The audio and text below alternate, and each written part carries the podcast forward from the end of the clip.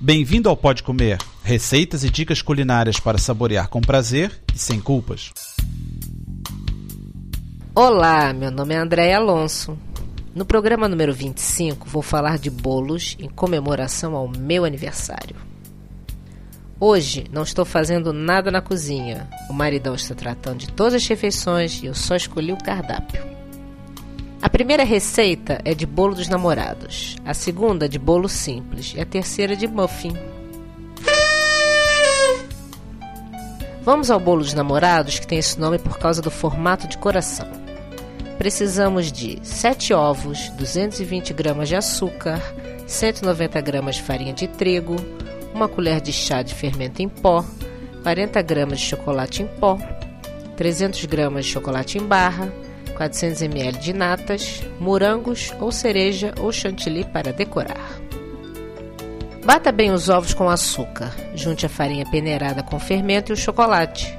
Coloque numa forma sem buraco, untada e polvilhada e leve ao forno médio por mais ou menos 45 minutos. Quando estiver pronto, deixe esfriar, corte em formato de coração e parta o bolo ao meio para rechear. Parta o chocolate aos pedaços, junte 300 ml de natas e leve ao fogo para derreter. Recheie o bolo com metade do creme e cubra a superfície com o restante. Coloque os 100 ml de natas que sobraram na cobertura e espalhe com a ponta de uma faca. Enfeite e pode comer. Essa receita de bolo básico permite várias variações.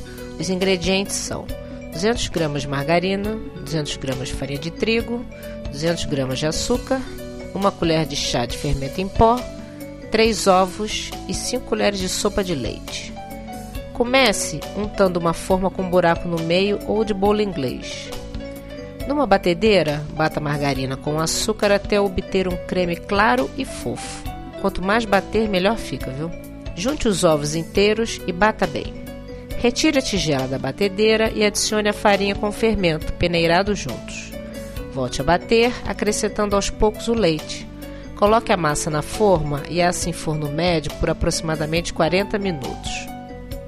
Agora temos as variações.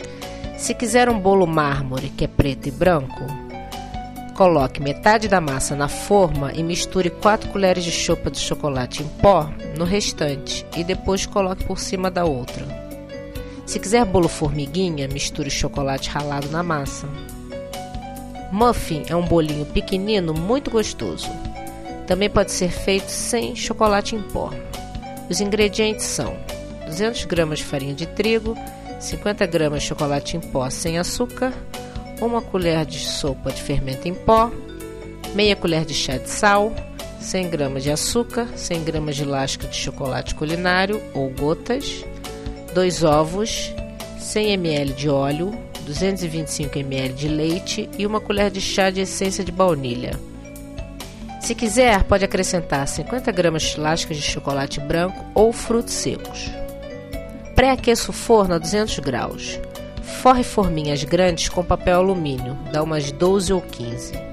Peneire a farinha, junte o cacau, o fermento e o sal numa tigela grande.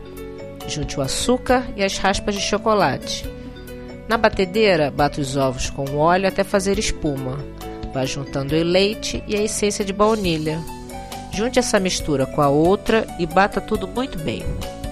Encha dois terços das formas com a massa e leve para assar por uns 20 minutos. Assim que estiver pronto, tire logo do forno e das formas. Contribuam enviando receitas e dicas. Inscrevam-se no site para ter acesso a conteúdos exclusivos. Para receber os lançamentos automaticamente, faça subscrição no iTunes ou RSS. Bom apetite! Para ter as receitas por escrito e maiores detalhes, visite o site www.podcomer.com. Bom apetite!